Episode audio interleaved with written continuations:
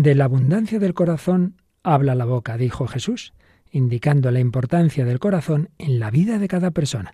Seguimos hablando de la afectividad en relación con las demás dimensiones de la personalidad. ¿Nos acompañas?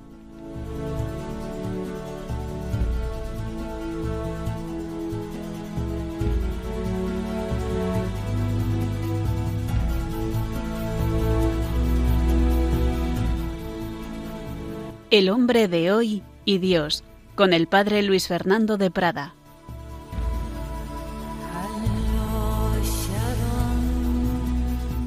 Un cordialísimo saludo, muy querida familia de Radio María. Cuando aquí en España, porque luego se repetirá este programa en otras naciones en distintos horarios, aquí estamos terminando este día de la exaltación de la Santa Cruz, en que hemos hecho una especial jornada de oración, de adoración eucarística por la paz en el conflicto entre Rusia y Ucrania, pues llega este programa, El hombre de hoy y Dios, hablando de lo que genera lo bueno y lo malo entre los hombres, el corazón, el corazón bueno, el corazón herido, el corazón violento, el corazón cruel, tantas dimensiones de nuestro corazón. Menos mal que aquí tengo un corazón muy bueno que me acompaña porque vuelve por aquí volando, entrando por la ventana un águila. María Águila, ¿qué tal estamos, María? Hola, padre, ¿qué tal? Un saludo a todos los oyentes. Bueno, pues hemos tenido algunos, ya se quejaban, ¿qué, qué, qué pasa? Que no vuelve el programa en directo. Bueno, pues ya ha vuelto. Había que recuperarse, había que hacer ejercicios espirituales, había que hacer muchas cosas y actividades varias, pero hemos estado reemitiendo unos programas de hace unos años que han gustado mucho y de hecho, María, pues también tenemos comentarios en nuestro Facebook sobre los programas sobre la libertad que hemos estado mm, reponiendo.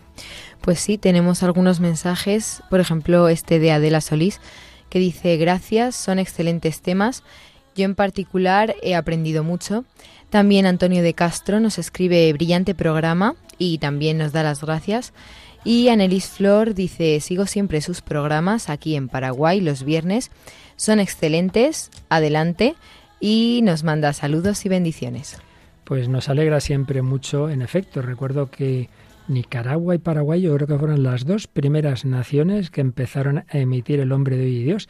Luego han seguido muchas otras de ese queridísimo continente americano. Pues bien, retomamos el hilo de este bloque sobre la afectividad humana.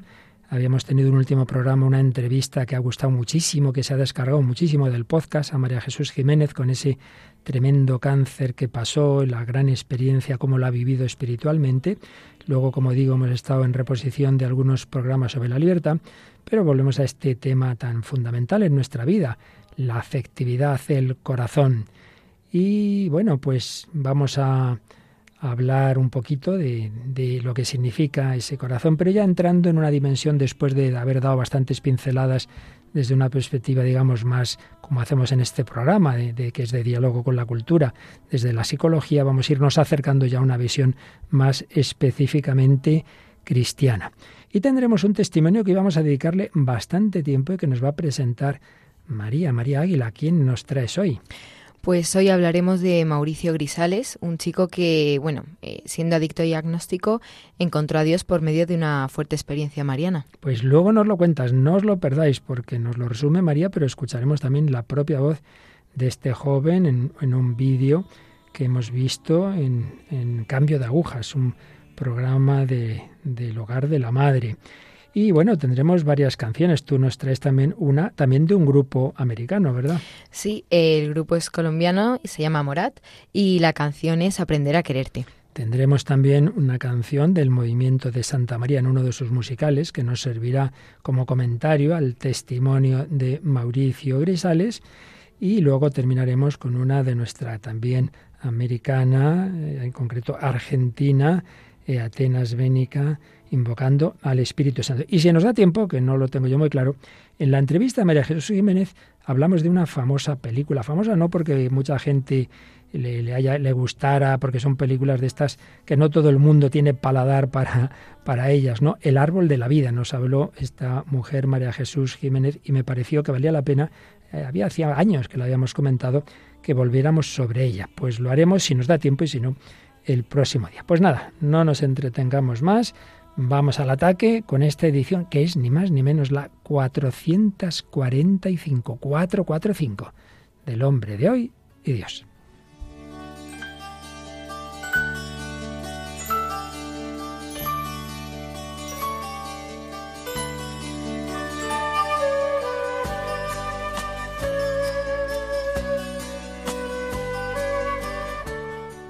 Bien, pues como antes os recordaba, este programa, como bien sabéis, tiene esa vocación de diálogo con la cultura, pues solemos empezar los temas simplemente viendo cómo se abordan desde la filosofía, desde la psicología, desde el arte, etcétera. Y es lo que hemos hecho con la afectividad. Estuvimos viendo pues unas cuantas ideas sobre el concepto, nada fácil de precisar, de la afectividad. Estuvimos hablando de los componentes, de las diversas formas del fenómeno afectivo, que no se ponen del todo de acuerdo los especialistas en el tema. Hay quien habla de emociones, sentimientos, pasiones, motivaciones, hay quien añade estados de ánimo. Bueno, estuvimos precisando todo esto y últimamente estuvimos hablando de ese concepto clásico de la pasión, las pasiones, y también veíamos cómo aparecen en el catecismo de la Iglesia Católica. Luego dimos algunas pinceladas sobre la historia de los sentimientos, eh, apoyándonos fundamentalmente en una obra del profesor Jacinto Choz. En fin, ha habido mucha materia eh, sobre todo esto en programas anteriores, pero hoy ya, después de todo este largo prolegómeno que nos ha venido muy bien para ver la riqueza eh, de lo que incluye el mundo afectivo, vamos a intentar ir, dándonos, ir dando ya pasos eh, hacia una concepción antropológica en coherencia con la vida cristiana.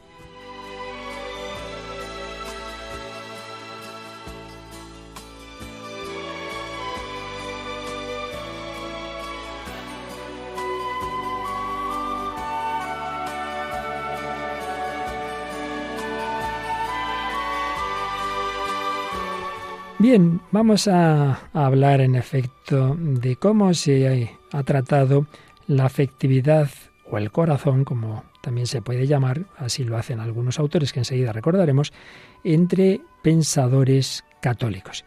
Y un psicólogo que tantísimas veces hemos traído aquí a distancia a esta mesa, a este programa, que es el profesor Martín Federico Echavarría, tiene bastantes trabajos sobre como Santo Tomás de Aquino y otros autores cristianos, pero fundamentalmente Santo Tomás de Aquino, hablaba y le daba mucha importancia a la afectividad, cosa no siempre conocida. Y de hecho, Martín Echavarría señala cómo entre los pensadores católicos del siglo XX fundamentalmente, eh, hay dos, Hecker y Hildebrand, que destacaron por una revalorización de la importancia de los sentimientos espirituales. Theodoro Hecker, que murió en 1945, y Dietrich von Hildebrand, que murió en 1977, en efecto, le daban mucha importancia a lo afectivo. Pero hay un tema de tipo histórico que Martín Echavarría y otros autores piensan que estos grandes autores, Hecker y Hildebrand, sin embargo, no conocían bien. Nadie puede saber de todo, eso es indudable y es que piensan como que apenas en, los pensadores griegos y cristianos clásicos apenas se daba importancia a la afectividad. O se pensaba que era sólo del nivel como más sensorial. Si recordáis cuando estuvimos hablando de clasificación de sentimientos, veíamos que había desde lo que prácticamente son sensaciones corporales hasta en cambio una afectividad muy superior. Pero estos autores parece que no han visto siempre cómo nuestros grandes doctores cristianos veían y daban importancia a esa afectividad espiritual. ¿Qué pasaba? Que usaban otros nombres. Concretamente, ya lo hemos dicho muchas veces, que en los autores clásicos la palabra voluntad tenía un espectro de significado mucho más amplio que hoy día. Hoy voluntad entendemos decisiones, lo que yo he decidido hacer. Y en cambio, voluntad se significaba también lo que hoy llamamos afectividad. Por ejemplo, los ejercicios de San Ignacio, él dice que hay que distinguir los actos del entendimiento discurriendo y los actos de la voluntad afectando. En el sentido, cuando uno contempla una escena de la vida de Cristo, por ejemplo, de los misterios de Cristo, San Ignacio dice, hombre, lo importante es que el afecto, que ahí se centre en Cristo. Por tanto, estamos viendo que para el voluntad no era meramente una decisión. Pues en efecto, Martín Echavarría demuestra con textos de Santo Tomás de Aquino que él hablaba de una afectividad superior, de una afectividad espiritual. Y sin embargo, y es el punto en el que no estamos de acuerdo con Hildebrand, él pensaba que no solo los filósofos griegos, que alguno de ellos es verdad, no todos, pero alguno de ellos es verdad que no le había dado demasiada importancia a lo afectivo, que lo que les importaba era la razón, el intelecto, pero desde luego eso no se puede aplicar a autores cristianos como San Agustín ni tampoco Santo Tomás, por mucha importancia que Santo Tomás dé al entendimiento. Dicho esto, usaremos a partir de, de hoy, de este programa, vamos a resumir un poquito, un poquito, una obra de este autor que hemos mencionado, Dietrich von Hildebrand, que quitada esta discusión histórica, que tampoco nos importa demasiado, lo que nos importa es la esencia de las cuestiones, pues nos habla en la primera edición española, una editorial que ya desapareció, el libro al que nos referimos se llamaba La afectividad cristiana. Hace unos años se reeditó en otra editorial con el título más bello, seguramente, El corazón. Pues bien, iremos viendo eh, algo de este libro, el papel del corazón, eh, afectividad no espiritual y espiritual, afectividad tierna, hipertrofia del corazón, atrofia afectiva, falta de corazón, el corazón tiránico, el corazón como el yo real, para después, después de haber hablado del corazón humano, hablar ni más ni menos que del corazón de Cristo y de cómo el corazón del cristiano está llamado a ser transformado por el Espíritu Santo, un corazón humano transformado, como pedimos tantas veces en esa bella jaculatoria, corazón de Jesús, haz mi corazón semejante al tuyo. Bueno, si nos da tiempo hoy a decir algo de este libro, empezaremos, y si no lo dejaremos para próximos programas, qué tiempo tenemos, pero ya desde ahora demos la importancia que tiene a ese mundo afectivo, cómo se le han dado, por supuesto nuestro Señor, la Sagrada Escritura, pero también los grandes doctores cristianos, porque al final lo afectivo es lo efectivo, donde está tu tesoro, dice Jesús, allí está tu corazón.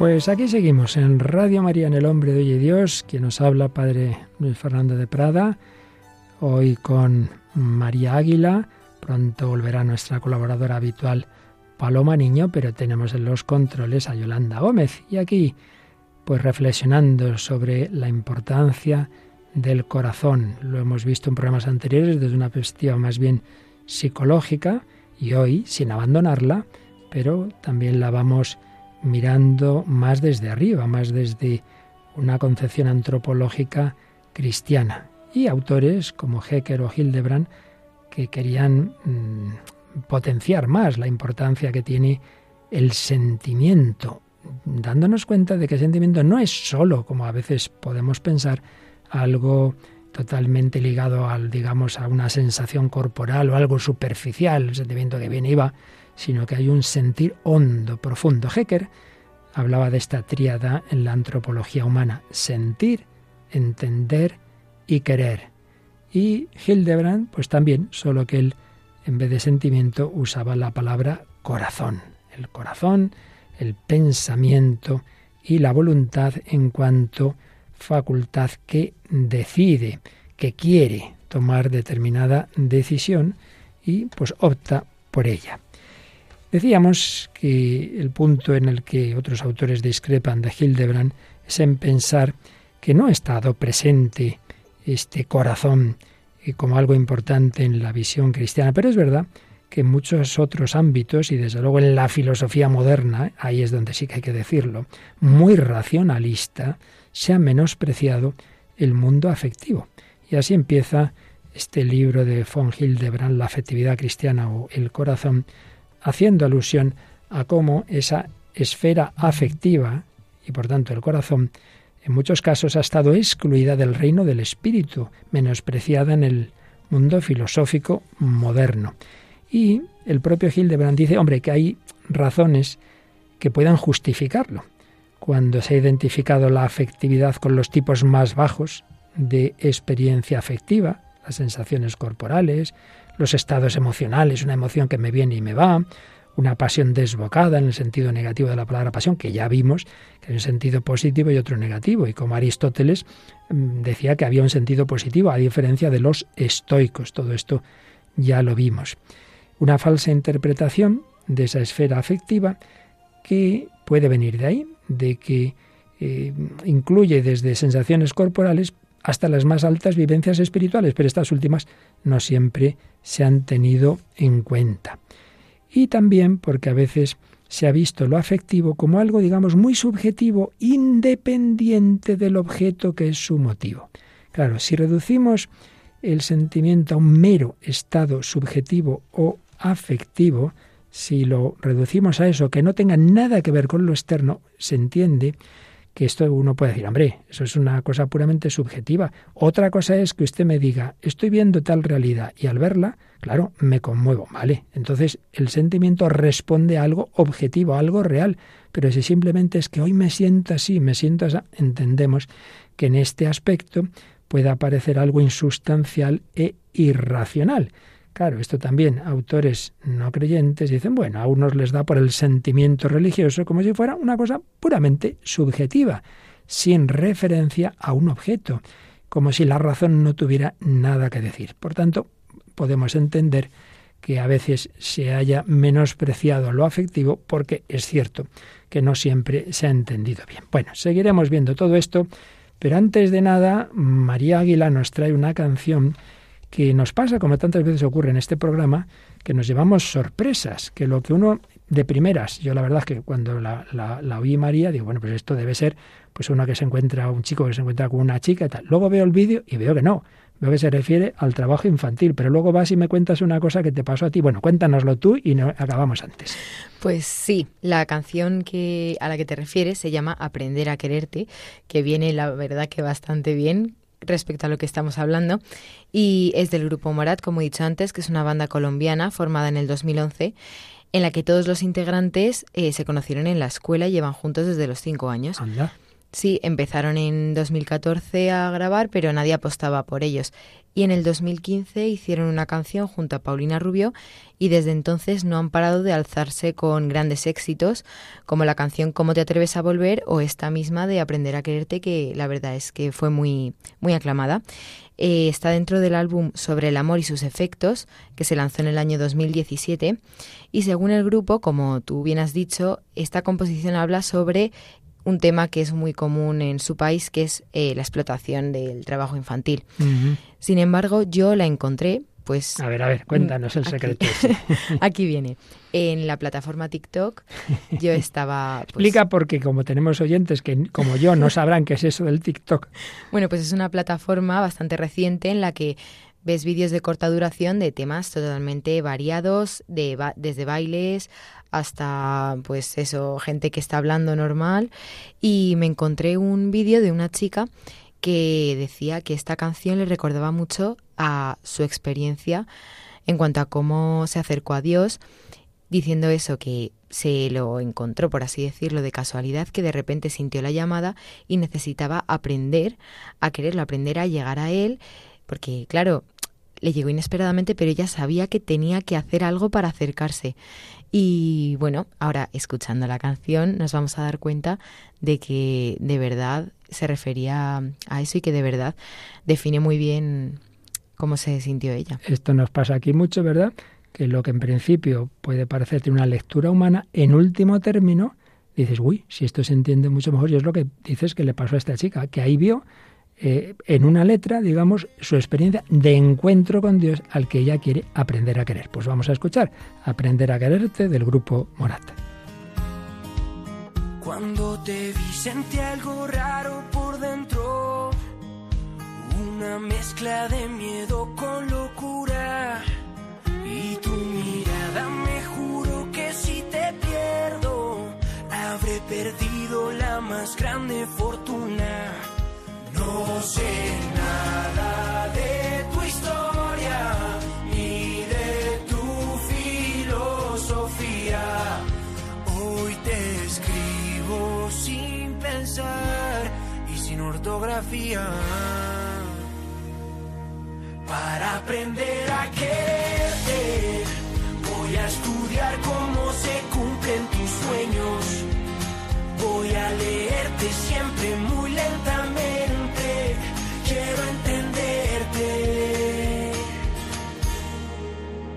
Cuando te vi tuve un buen presentimiento. De esos que llegan una vez en la vida.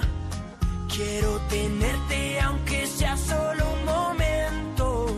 Y si me dejas tal vez todos los días. No sé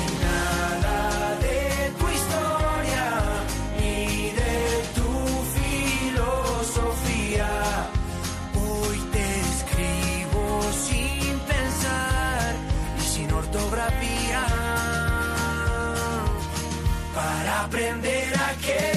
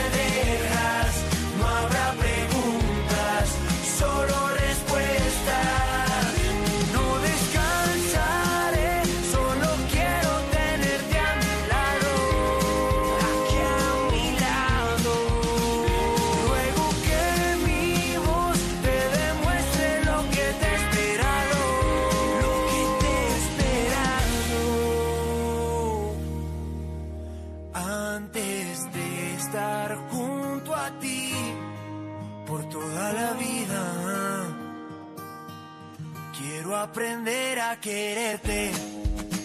Quiero estudiar cómo se cumplen tus sueños. Voy a leerte siempre muy lentamente. Quiero entenderte. Para enseñarte a extrañarme. Voy a escribirte mi canción más honesta. Darte una vida con más sumas que Están escuchando en Radio María El hombre de hoy y Dios, con el padre Luis Fernando de Prada. Y María Águila, que nos ha traído esta canción del grupo Morat, y donde realmente el grupo la dedicaba pues a esos niños, y de hecho en el vídeo así lo podéis ver, que por desgracia pues tienen que trabajar desde pequeños y cómo pues hay un amor que de personas buenas que los intentan sacar de ahí, pero como señalaba María, también hay una lectura más profunda y es verdad que nuestro Señor a todos nos quiere dar lo mejor, quiere que se cumplan nuestros sueños. No descansaré, solo quiero tenerte a mi lado. Justo eso es lo que dice Jesús. Os llevaré donde yo estoy para que donde estoy yo estéis también vosotros. En la casa de mi Padre hay muchas moradas. Quiere darnos una vida con más sumas que restas, porque quiere borrar lo negativo de nuestra vida, que es el pecado. Bueno, pues esto es lo que ocurrió a este joven ya de segunda juventud, Mauricio Grisales, cuyo testimonio nos trae María, como en tantas ocasiones lo hemos encontrado en la página de Religión y Libertad, pero a su vez en el programa de la televisión de los siervos del hogar de la madre, un programa que se llama Cambio de Agujas, dirigido, presentado por Cristina Casado, donde dio su testimonio Mauricio Grisales, pero ahora María nos resume este testimonio con algunos de los cortes de ese mismo programa. Bueno, pues como hemos comentado antes, Mauricio Grisales era adicto por ciertos abusos y pues al final se convirtió. Y bueno, esta conversión empezó de pequeño, fue educado en una familia de cultura católica, pero sin apenas práctica religiosa. De hecho, él dice que no recuerda figuras familiares que fueran así referentes importantes de fe en su vida. Sin embargo, dice que desde pequeño coleccionaba estampas de santos y le decía a su madre que le comprase nuevas para hacer un pequeño altar en su cuarto. Esta afición terminó como a los seis años de edad, cuando su vida dio un vuelco. Sufrió abusos sexuales que dice abrieron brechas muy grandes en mi vida, y esto es lo que lo llevó a serias adicciones. Mauricio carecía de una roca firme a la que agarrarse, especialmente cuando su profesora de filosofía en el colegio alentaba a los alumnos a dar muerte a Dios para alcanzar la libertad del hombre. Y el ateísmo que empezó para él siendo como una provocación en su vida acabó desembocando en la lectura de grandes referentes ateos como Marx o Nietzsche. Y entre los 12 y los 22 fue cuando un fuerte vacío entró en su vida y lo llevó a simpatizar con el agnosticismo. Mauricio comenzó a aventurarse en fiestas que duraban muchos días, probaba drogas, alcohol y comenzó a tener una vida muy desenfrenada con mujeres. De hecho, él decía que el vacío era tan grande que cada noche al llegar a casa rompía a llorar sin motivo, y él mismo lo explica. Y, no voy a, decir toda la cantidad de, drogas que pude haber probado en ese entonces, pero claro, para uno sostenerse en pie en fiestas que eran alrededor de tres o cuatro días a un ritmo muy fuerte, pues uno tenía algo. Pero también experimentaba que en medio de estas fiestas, en medio del alcohol, en medio de mis amigos, en medio de una vida desordenada a veces con las mujeres, había un vacío continuo. O sea, en casa Nunca faltó nada. Mi papá siempre tuvo un buen empleo y gracias a Dios materialmente nunca hubo nada. O sea, podía tener una buena universidad, tenía amigos, tenía un coche, vestía bien, pero yo no podía engañarme a mí mismo. Muchas veces en las noches yo llegaba y lloraba, lloraba en mi habitación. Los testigos solamente eran las cuatro paredes de, mi habitación y la almohada. Y lloraba, pero no sabía el motivo de este llanto, no sabía el motivo de esta tristeza. Poco después de esto descubriría que la razón de ese vacío era la ausencia de Dios, y dice que anhelaba que existiera, pero que había algo que no le dejaba sucumbir del todo. Y de nuevo es él mismo el que nos dice cómo pasó. Si era una ausencia de Dios, porque yo anhelaba con todo mi corazón que Él existiera. Yo sí anhelaba con todo mi corazón que Él existiera. Pero claro, Cristina, también de reconocer que había algo que no me dejaba sucumbir del todo en el océano del ateísmo. Y es que yo me sentía como tan amado, o sea, de ver a un papá sacrificado trabajar tanto, una mamá que es un referente impresionante porque esta mujer se desvivía por los hijos, su dedicación y todo, y yo ver que gozaba de salud, yo me preguntaba, algo tiene que haber, porque si yo por todos los flancos de mi vida recibo amor y yo no los busqué, o sea, yo no escogí mi mamá, yo no escogí mi papá, yo no escogí determinadas cosas en la vida, si hay un motor de amor en mi vida, tiene que haber un amor más grande que puso esas, esas realidades en mi vida. O sea, si mamá me ama, si mi papá me ama y si, tantas realidades dan gozo en mi vida, ¿cuánto más me tiene que amar aquello que está detrás de ello? O sea, no todo puede ser simplemente azar o casualidad o coincidencia. Algo, recuerdo una frase de, de Gilbert Chesterton que él decía que la triste historia de un ateo es que no sabe a quién agradecer cuando se siente agradecido. Estamos escuchando este testimonio de Mauricio Grisales que nos resume María Águila, pero ahora hemos escuchado su propia voz en la entrevista de cambio de agujas.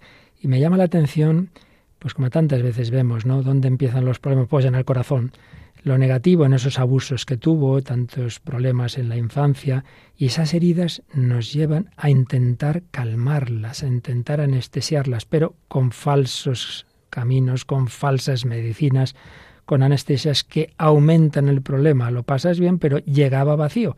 Pero lo segundo que hemos oído es como el amor verdadero que veían sus padres le hacía pensar en un amor más grande. Bueno, vamos a, a escuchar una canción de un musical eh, una canción eh, del ámbito del movimiento de Santa María, fundado por los cruzados de Santa María, que justamente hablaba de, jóvenes heridos. De hecho, esta canción se llama Corazón malherido, pero que luego ese corazón malherido se encontraría con el Señor, como le pasó a Mauricio Grisales. Escuchamos Corazón malherido del movimiento de Santa María.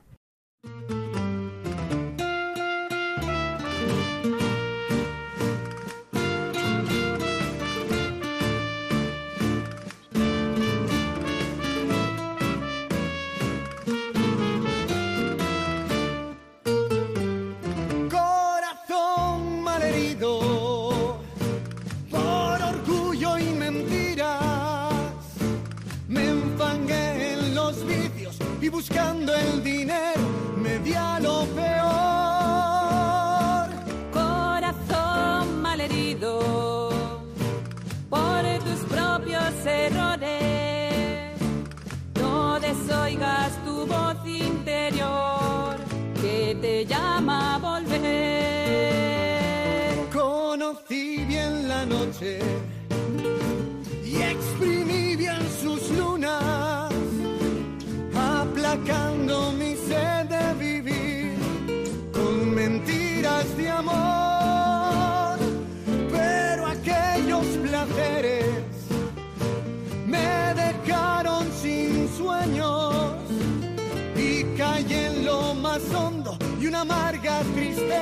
de mí se adueñó.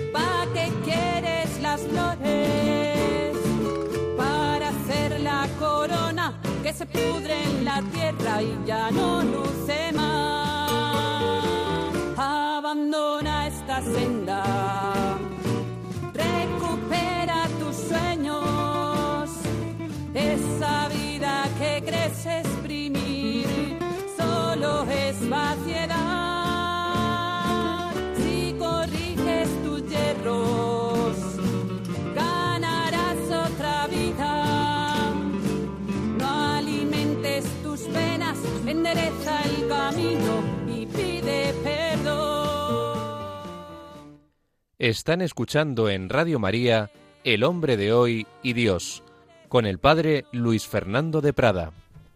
Endereza el camino, pide perdón. Bueno, María, cuéntanos. De momento, la verdad es que la canción, vamos, refleja esa primera etapa de vacío, de, de falsos consuelos a sus heridas, pero, pero, pero yo creo que hizo caso a lo que dice la canción, endereza el camino, ¿verdad? Sí, después de la reflexión que hizo acerca del amor y todo, para él la búsqueda de un sentido, ese enderezar el camino, la búsqueda de Dios, llegó a ser una necesidad y empezó a buscarlo aún sin saber cómo ni dónde. A los 22 años decidió que estaba cansado de esa vida de excesos y que quería compartir un proyecto de vida sano con otra persona. Pese a que esta chica llegó, no parecía ser la adecuada en un principio, y cuando dieron por finalizada su relación, ella hizo un retiro espiritual, y la única excusa de Mauricio para hablar con ella era que se había, que, se había quedado su cámara de fotos. Dice que cuando llegó el retiro, eh, la llamó para pedirle la cámara y le dijo que había encontrado lo que llevaba buscando toda su vida, que era Dios. Y añade que pensaba que le habían comido la cabeza, pero fue él mismo el que acabó yendo a un retiro y no para buscar a Dios, sino para recuperar a esa chica. El retiro, en el retiro fue consciente de que había vivido en el pecado sin saberlo y se dio cuenta de lo mal que había vivido también en el amor con sus parejas. Y nos lo cuenta él mismo en este audio. Me di cuenta lo soberbio que era, me di cuenta que había vivido a expensas de las realidades eternas, había vivido sin tener noción del daño que hacía el pecado en mi vida y lo, que me esclavizaba. Viví y me di cuenta lo mal que había vivido mis noviazgos hasta ese momento. Llegué a ese momento y experimentar el amor de Dios, pero experimentarlo no de una manera teórica, no de una manera conceptual, fue una experiencia sacudidora. O sea, al principio el encuentro con el Señor fue una necesidad afectiva, después fue una búsqueda racional, para después terminar consolidándose tanto en mi corazón como en mi cabeza. Fue algo impresionante. Bueno, la conversión de este hombre justo nos habla del tema de hoy, lo afectivo el corazón sirviéndose Dios de todo, de, intentar recuperar una chica y de intentar recuperar su cámara de fotos. ¿Cómo, cómo sigue esta apasionante historia, María? Sí, y bueno, después de este retiro hubo una lucha después, él consigo mismo tuvo una lucha importante. Dice, me daba cuenta de que también deseaba que Dios no existiese para poder hacer lo que me diese la gana. O sea, él realmente pues seguía un poco con esa hmm. vida de excesos, etcétera. Pero fue entonces cuando recordó una experiencia mariana impresionante que vivió durante este retiro.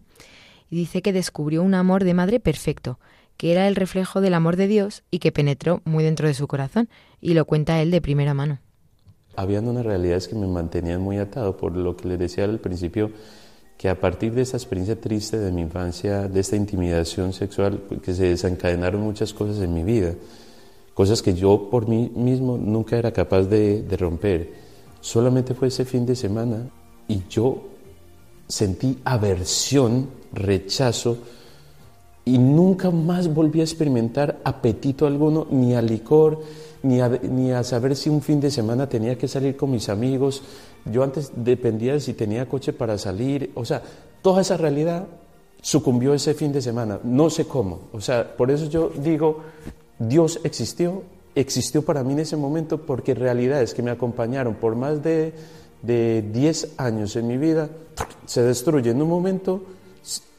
Misteriosamente mi alma ya no siento seducción alguna por ello y, muchas realidades que, que, hasta ese momento me mantenían atado, Dios como que me renueva y me hace criatura nueva.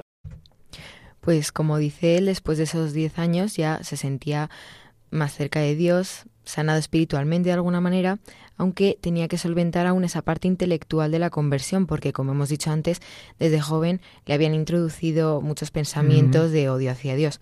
Y dice que aquellas doctrinas aparecían de nuevo en su cabeza y que tuvo que buscar razones para demostrar la existencia de Dios. Dice que profundizar en la fe le ayudó mucho en la lucha racional que tenía. Dice, Dios había vencido al mundo en mí y en esa lucha contra mí mismo empezó a ayudarme con lecturas y formación. Empezó a formarse en Dios. Y dice que tras una larga confesión en la que acabó besando a los pies al sacerdote, Mauricio desarrolló un hambre voraz de Dios y adquirió multitud de libros de oración, comenzó a ir a misa y también incluyó la oración en su día a día. Pese a las fuertes persecuciones a las que le sometía su familia, que no estaba del todo de acuerdo, él siguió ese camino. Y finalmente, en una adoración al Santísimo, Mauricio conoció a la que es ahora su esposa, y explica, cuando miraba al sagrario, siempre había una chica que me cautivó por su recogimiento y su piedad. Nos conocimos, compartimos apostolado y la invité a salir. Ella estaba preparándose para ser carmelita descalza, pero antes de declararnos le preguntamos a Dios, y lo que permaneció fue el sentimiento. Y tras tres años de, de, noviazgo en castidad, basado en las virtudes, la oración y ese mismo apostolado, se casaron y dice, Dios fue el centro. De hecho, él mismo nos da consejo de cómo dejarnos en Dios. Realmente lo que Dios obró en mi vida es romper una atadura fuertísima a la cual yo me veía incapaz de, hacerlo. O sea, es que no, no hay de otra. Eh, en medio del, del, vicio, porque también pueden ser relaciones viciadas hacia las criaturas, el depender tanto de mendigar amor a las personas, eso es otro vicio más fuerte, que genera una adicción más fuerte. Cuando uno no tiene una experiencia auténtica de amor, uno como que va haciéndose cadenas con todas las personas que van eh, pasando por la vida. Yo pude haber tenido eh, algunos vicios corporales, y, pero también era más grande el vicio de mi corazón, el no sentirme amado que me llevaba a buscar esas otras cosas. Pero como Dios es tan grande y como la Sagrada Escritura lo define, Dios es amor, la auténtica experiencia de felicidad de un hombre está en la misma medida y grado de la experiencia de amor en el, en el alma. Y si Dios es amor, mi alma está diseñada para ello. Por, por eso cuando el alma se vacía de todo lo que no es Él, Él viene a ocupar esa realidad y por ende todas esas realidades que nos ataban pues, vienen. Busquen una experiencia auténtica con Jesús, busquen una experiencia auténtica con la Virgen María. Tener devoción mariana ayuda mucho en, en la pureza de la vida también. Al menos yo soy testigo de eso. Cuando empecé, durante mi noviazgo, y ahora hoy por hoy día en el matrimonio, una auténtica devoción, un auténtico amor a la Virgen María garantiza realmente una virtud sólida de pureza y virginidad también en el corazón de las personas que la aman, me atrevería a decir yo, y comprometerse con el apostolado. Renunciar al mundo, comprometerse al apostolado, llevar una vida de oración y una auténtica devoción mariana. Bueno, consejos que le preguntaba a la entrevistadora Cristina Casado a Mauricio Gresales que nos ha dado a todos. Bueno, me ha encantado. ¿A ti qué es lo que, que te has llamado, qué te ha llamado más la atención de este testimonio? Pues a mí lo que más me ha llamado la atención es cuando cuenta eso lo de la experiencia mariana que tuvo que de repente, dice, le, sanó 10 años en los que él mismo no lo había conseguido pese a que lo había estado intentando e intentando. Fue ese momento en el que, por gracia de Dios, gracias a María, se vio realmente sanado. Pues fíjate, según lo dices, no puedo por menos de recordar que muy parecido cuenta Íñigo de Loyola, que había tenido una vida también bastante complicada en su época y sobre todo en el terreno lujurioso y que cuando convalecía de su enfermedad, bueno, de su enfermedad, de las heridas gravísimas, ¿no? de aquella bala que le destrozó las piernas, tuvo una especie de visión de la Virgen María y dice que desde ese momento todo lo que él llevaba, toda esa suciedad interior, se le quitó y que no volvía a tener consentimiento en todos los, los temas de carne que tanto daño le habían hecho, ¿no? Pero en fin, más allá de esta experiencia tan bonita, pues creo que ha cuadrado con todo lo que estamos hablando, como la conversión, bueno, primero lo negativo, empieza por las heridas del corazón, por esos abusos, por esas faltas de amor, pero luego esos profesores que meten ideas contra Dios y viceversa, la conversión incluye todo, el corazón que se va sanando y luego él dice, tengo que formarme, tengo que estudiar, no basta solo con lo afectivo, lo afectivo y lo intelectual llevan a las decisiones, como esa decisión que en la que Dios está en medio se conocen precisamente en adoración eucarística, no te no está mal, ¿eh? Ya, ya, puedes tú a ver si te encuentras en buen novio ahí haciendo adoración sí. al Señor. La verdad es que sería un sitio perfecto para encontrar un buen El novio. mejor no cabe sitio, duda. no otros, no otros. Bueno, pues testimonio de Mauricio Grisales que nos ha traído María Águila, que está resumido en Religión y Libertad, pero con esa entrevista que le hacían en cambio de agujas presentado por Cristina Casado. Y sí que nos da tiempo todavía a decir algo que seguiremos en próximos programas sobre ese peliculón, porque ya digo que hay personas que esta película les cuesta, pues si van uno como a imaginar la típica película, hombre, con Sin Pen, con Brad Pitt, se imagina ahí todo movidito. No, no, no, es una película para pensar, para pensar, incluso para rezar temas importantes, el sentido de la vida, del dolor, del sufrimiento, pero también del amor, en fin, de la belleza. Una película con mucha luz, realmente de muchísima calidad. Ya digo, no para todos los paladares. Dinos dos palabras sobre esta película. Pues esta película se llama El árbol de la vida y es estadounidense del año 2011. Está dirigida por Terrence Malick y protagonizada por Brad Pitt, Jessica Chastain, Hunter McCracken o Sin Penn. Y fue una película muy premiada. Recibió el Oscar a Mejor Película, Dirección y Fotografía y también la Palma de Oro a Mejor Película, entre otros galardones que recibió ese mismo año. Y bueno, pues esta película cuenta la historia de Jack, un niño pequeño en los años 50 en Estados Unidos, que vive con su madre, una mujer muy dulce, muy tierna, que le enseña un mundo muy bonito, y con su padre, que por otro lado es un hombre muy severo y estricto, que tiene la necesidad de hacer ver a este pequeño lo hostil que es el mundo. Y bueno, ya Jack va creciendo y este evoca los momentos trascendentes de su infancia y trata de comprender qué influencia tuvieron sobre él y hasta qué punto determinaron su vida, ya que él está intentando buscar un sentido a su vida y aún no consigue encontrarlo.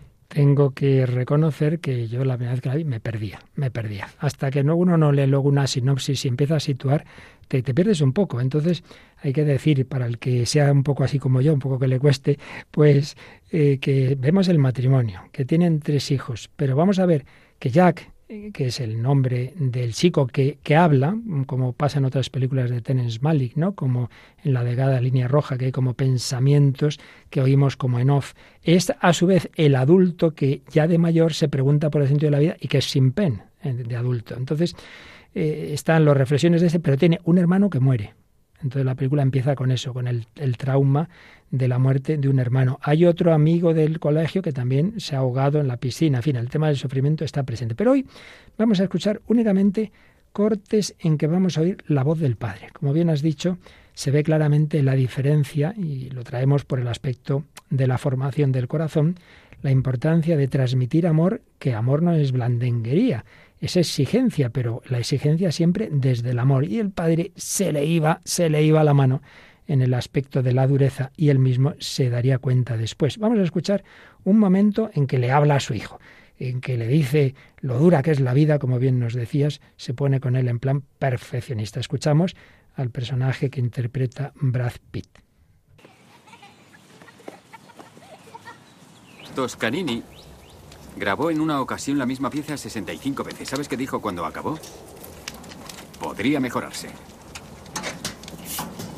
Piénsalo. Tu padre tiene 27 patentes. Significa ser dueño de algo, dueño de ideas. Tienes que registrarlas. Agarrarlas por las pelotas, si me disculpas la expresión. Puedes hacerte rico. Uno se hace a sí mismo. Gracias por todo. Nos veremos en el tribunal. Bien, señoría. Controlas tu propio destino. No debes decir no puedo, sino me está costando. Aún no he acabado. No debes decir no puedo.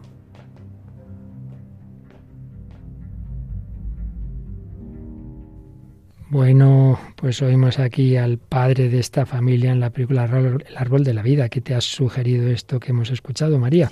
Pues como bien decíamos, es eso, da la sensación de un padre muy estricto que no acepta un error, que lo tiene que hacer todo perfecto, o sea, que enseña a su hijo que tiene que ser todo perfecto y pues es verdad que pese a hay que ser un poco estricto para no irse por mal camino, yo creo que es un poco severo, ya que Dios tampoco nos quiere perfectos, Dios nos quiere con nuestras imperfecciones, que bueno, pues son humanas y todos las tenemos.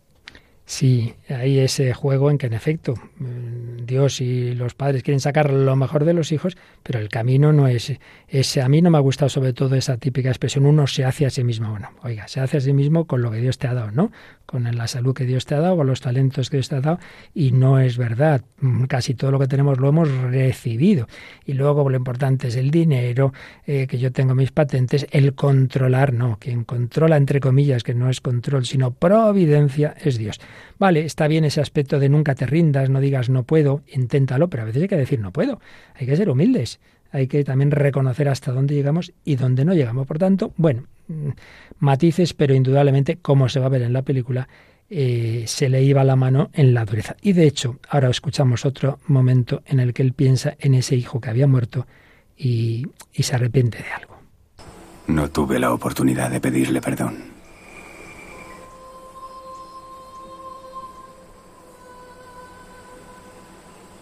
Una noche.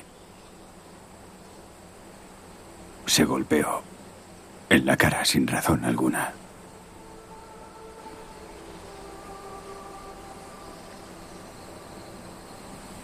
Estaba sentado con él al piano y critiqué su forma de pasar las partituras.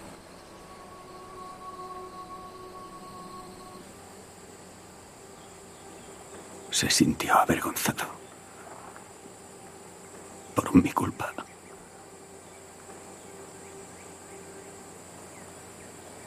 Pobre, pobre hijo. Pobre hijo. ¿Cuántas, demasiadas veces tiene que pasar algo trágico, tiene que faltarnos una persona para darnos cuenta de lo que hemos hecho mal, hombre? Que pasaran mal las partituras, que el pobre se sienta avergonzado y ahora tiene esa vergüenza. Pero peor todavía es lo que vamos a escuchar ya para terminar hoy esta selección de cortes. Volvemos al, al hijo mayor, al que luego piensa, mira hacia atrás y llegó a tener ya un odio a su padre porque es que era una detrás de otra, no puedes constantemente estar regañando eh, a los hijos, a la mujer. Escuchamos. No me llames papá, llámame padre. Pero no interrumpas. Pero tú no interrumpas. Es tu casa. Puedes echarme cuando quieras.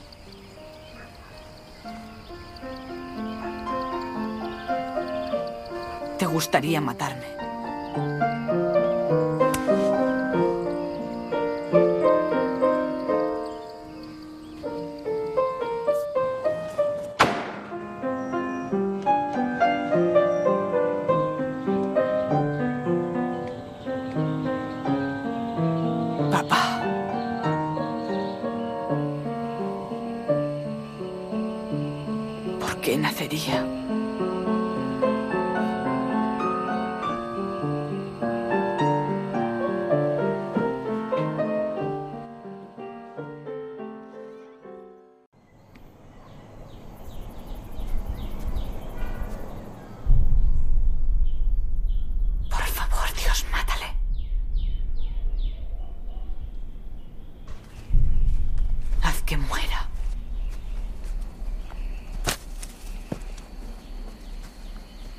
Llévatelo de aquí.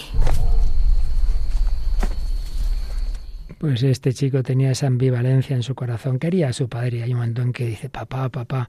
Pero por otro lado, todo ese dolor. Qué importante formar bien el corazón desde el amor, sí, con exigencia, pero desde el amor. Pero bueno, esto hemos cogido una partecita negativa, pero la película acabará con un mensaje de esperanza. Así que María, vale la pena que la veamos, ¿verdad que sí? Sí, sí. Habrá que verla, habrá que verla. Y vamos a terminar pues invocando a aquel que es capaz de sanar las heridas, de rehacer lo que hemos hecho mal, de perdonarnos, de inundarnos del Espíritu Santo. Terminamos invocando al Espíritu Santo, pues con Atenas Bénica, con esa esperanza de que pase lo que pase, también habiendo cometido errores como este padre, la última palabra cuando uno vive con Cristo no es del mal, no es del pecado, es del amor, es de la vida. Confiamos en el Espíritu Santo que es capaz de hacer nuevas todas las cosas. Entra, te abro mi corazón.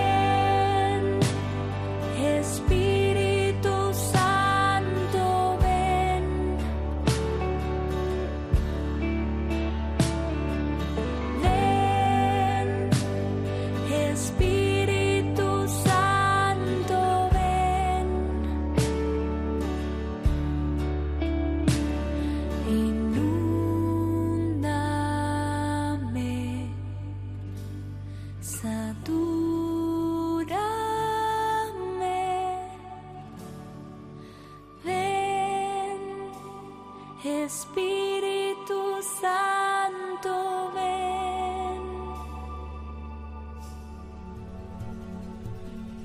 Ven, Espíritu Santo, ven. Así terminamos en este día de la exaltación de la Santa Cruz, de oración ante Cristo crucificado por la paz en Ucrania y en el mundo y por tantas necesidades, tantos corazones heridos. Hoy hemos escuchado cómo el Espíritu Santo fue sanando el corazón de Mauricio Grisales.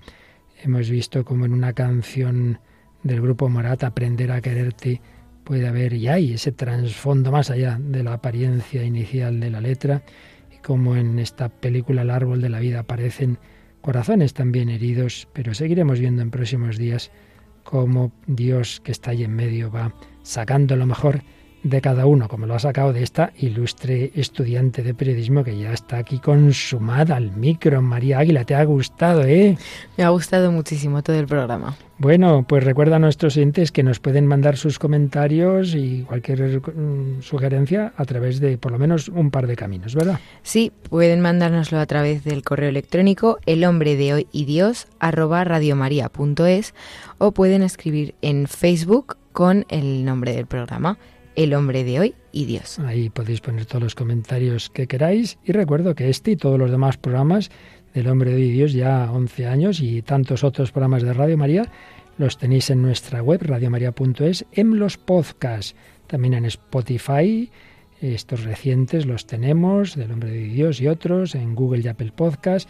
Podéis también pedirlos a nuestra emisora en un pendrive, ahí os cabe todo lo que llevamos en el Hombre de Hoy y Dios. Y bueno, a continuación, como aquí no paramos ni de día ni de noche, ¿qué programa tenemos en Radio María España, María? Pues ahora mismo tenemos música de Dios con el padre Eusebio Guindano. No os lo perdáis. Pues gracias de nuevo a María Águila, a Yolanda Gómez en el control y a todos vosotros, queridísimos oyentes, a seguir unidos en oración pidiendo a María, María al pie de la cruz, le pedimos a ella que vaya educando nuestro corazón como humanamente educó el de su Hijo Jesús, que evidentemente lo formaba el Espíritu Santo como Hijo de Dios, pero también como hombre, María y San José. Pedimos que haga nuestro corazón semejante al suyo, unidos en Jesús, María y José. Hasta el próximo programa, si Dios quiere.